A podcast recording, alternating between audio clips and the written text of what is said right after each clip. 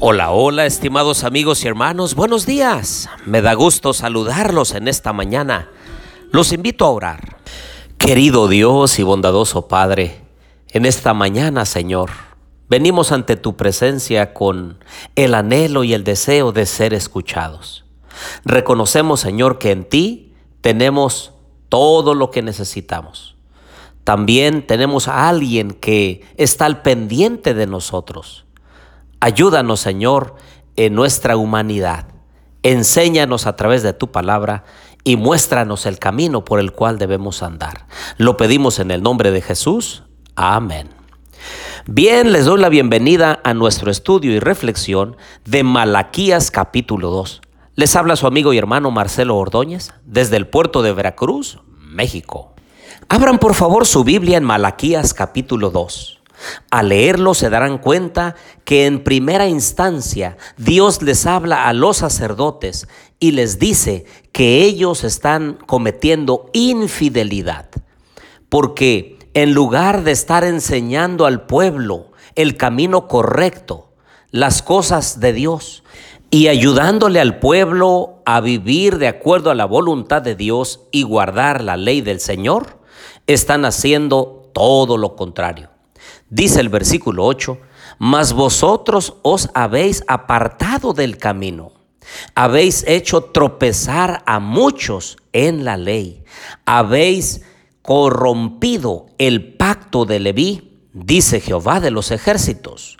Por eso yo os he hecho despreciables, viles ante todo el pueblo, porque no habéis guardado mis caminos y hacéis acepción de personas al aplicar la ley. Y es que se esperaba de los líderes religiosos que pudieran moldear la vida de otros a través de un ejemplo genuino de entrega, fidelidad y crecimiento espiritual.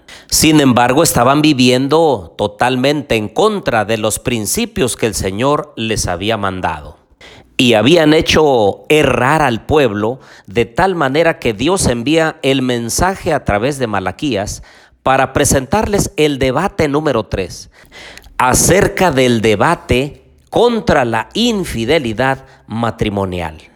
Ahora el pueblo, en lugar de ser fieles al pacto matrimonial, lo que ellos hacían era divorciarse, abandonar a la esposa de su juventud, a la compañera de la vida y entonces se casaban con las mujeres que no tenían el temor de Dios.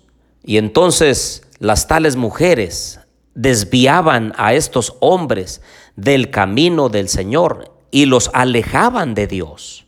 Ya el Señor había mandado algo importante en Éxodo 34 del verso 12 en adelante. Dice, guárdate de hacer alianza con los habitantes de la tierra donde has de entrar, para que no sean una trampa en medio de ti. Derribaréis sus altares, quebraréis sus estatuas y destruiréis sus imágenes de acera. No te inclinarás ante ningún otro Dios, pues Jehová, cuyo nombre es celoso, es un Dios celoso. El versículo 15 dice, por tanto no harás alianza con los habitantes de aquella tierra, no sea que cuando se prostituyan, siguiendo a sus dioses, y les ofrezcan sacrificios, les inviten y comas de sus sacrificios, o que tomes de sus hijas para tus hijos, y al prostituirse ellas tras sus dioses, hagan que tus hijos se prostituyan también, yendo tras los dioses de ellas. Ya el Señor entonces había prohibido los matrimonios mixtos.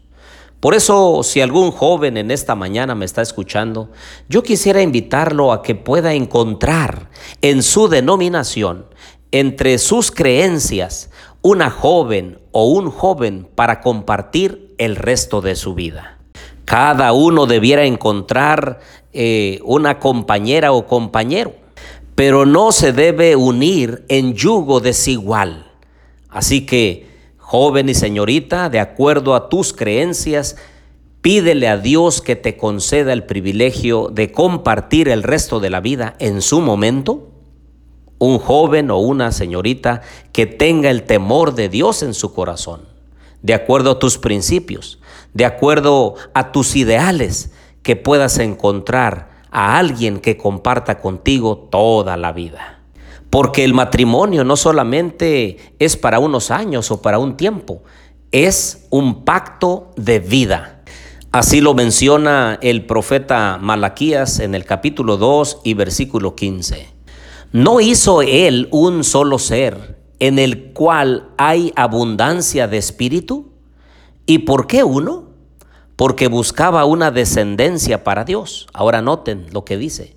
Y guardaos pues en vuestro espíritu y no seáis desleales para con la mujer de vuestra juventud.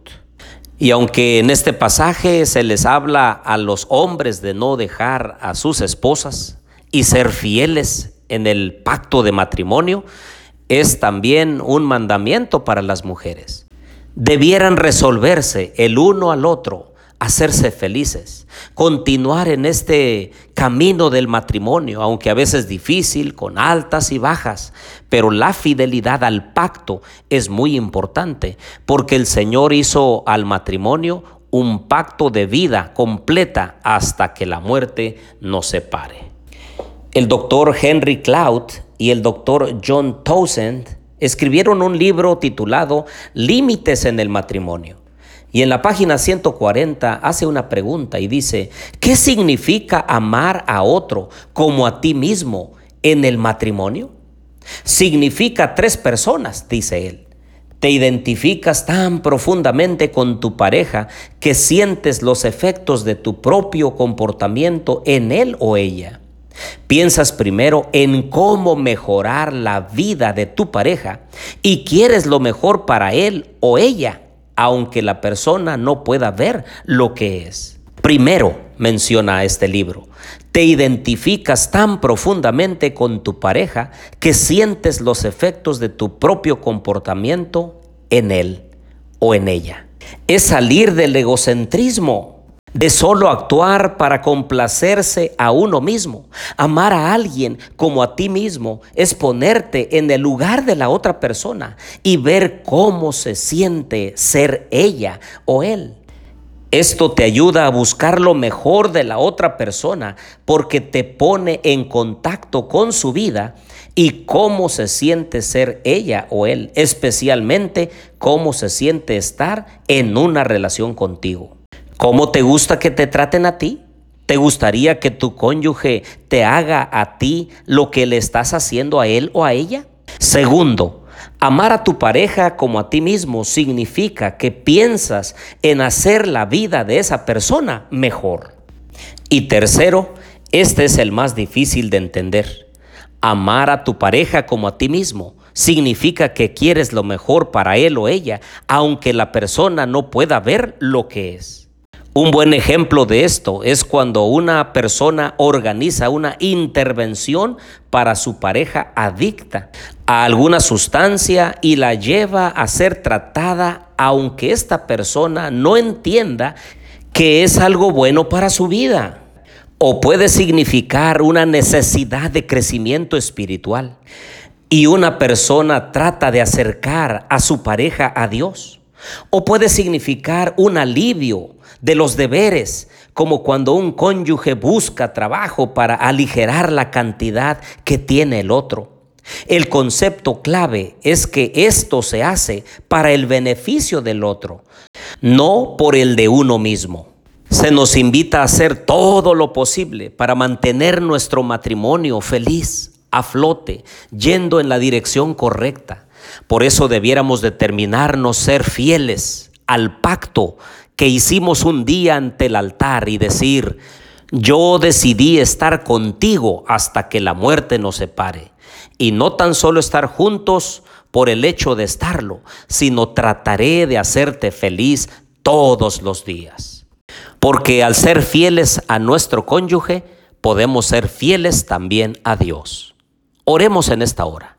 Querido Dios y bondadoso Padre, perdónanos Señor si en algún momento te hemos ofendido, tratando incorrectamente a nuestro cónyuge. Pero hoy renovamos nuestro compromiso de fidelidad a él o a ella y también a ti. Bendice a cada matrimonio que escucha estos audios. Ayúdalos en sus necesidades, porque te lo pedimos todo en el nombre de Jesús. Amén.